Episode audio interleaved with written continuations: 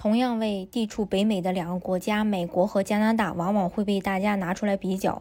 加拿大和美国两个国家有哪些生活上的差异？移民政策又有什么不同呢？今天呢，我们一起给大家对比一下，加拿大比美国的生活节奏要慢。加拿大除了多伦多的生活节奏稍微快一点，来往加拿大和美国的人都会发现办事出奇的慢。不管是你去银行取钱，还是去餐馆吃饭，加拿大人永远都是非常有耐心的，非常有时间的。就连加拿大的广播电台的播音员说话也要比美国的慢上一拍儿。大家可以听一下美国和加拿大广播电台的。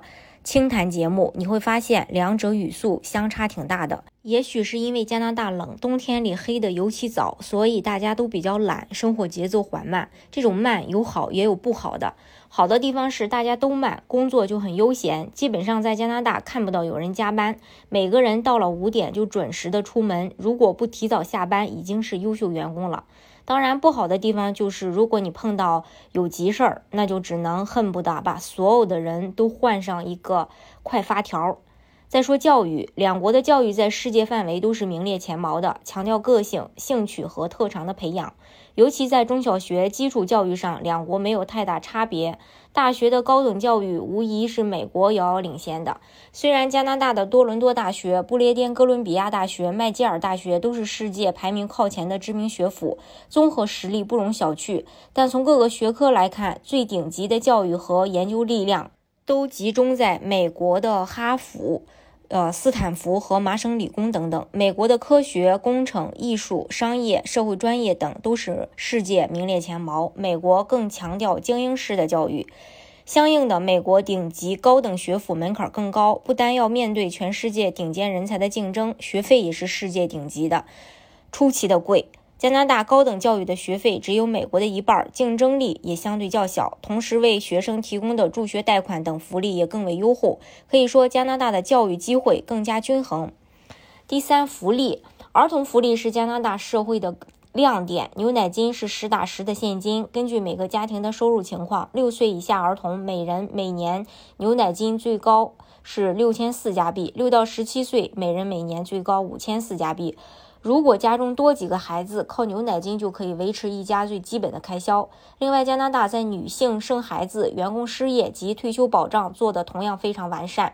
美国并非福利国家，美国政府将众多的社会保障推给社会承担，而承担方基本为本土各大保险公司，追逐利益是保险公司作为商人的本质。相比其他国家的社会保障由政府直接承担。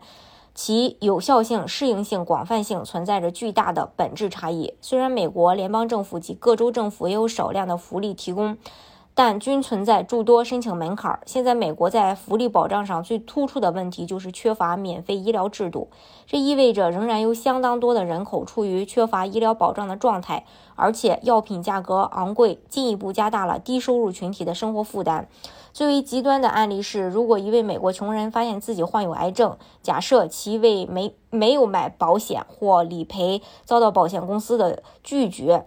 有些人干脆就不符合买保险的条件，在这场与生命斗争的时间赛跑中，结局将是悲剧性的。现实中有不少患有重病的美国人，只有想办法嫁给一个邻国的加拿大人，获得加拿大政府的免费医疗照顾。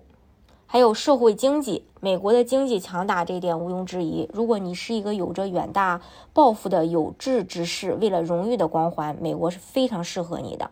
美国是全世界重工业、高科技、技术革新等领域的孵化源和发源地，在经济、政治、科技、军事、娱乐等众多领域有着巨大的影响力。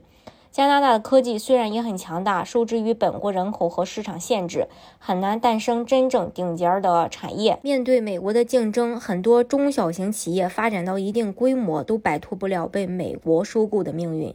虽然加拿大是世界重工业集中地，产业也非常齐全，但是就业率一直偏低，人才流失严重。如果你有非常好的语言能力，并拥有一定的技能，在这里你可以顺利就业并赚取良好的薪金。再说税收，加拿大典型的万税之国，加拿大的税收率要比美国高不少，而且苛刻不少。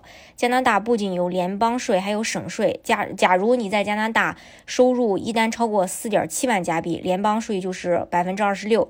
这不仅是联邦的税，每个省还要交省税。同样是收入四点七万加币，在安省的省税是百分之九点一五，BC 省的税率是百分之七点七。就这样，工资还没到手，差不多就有百分之三十五左右的钱都交税了。加拿大的。消费税是百分之十三到十四，就这样，差不多你的百分之五十的收入就交了税。加拿大物价比美国要高不少，由于加拿大的消费税比较高，在加拿大买任何东西都要乘上一个百分之十四的消费税。在美国，大部分州的消费税是百分之七到百分之九，而因为冬季漫长的缘故，冬天里的食品大部分是从美国运过来的，所以价格也比美国高不少。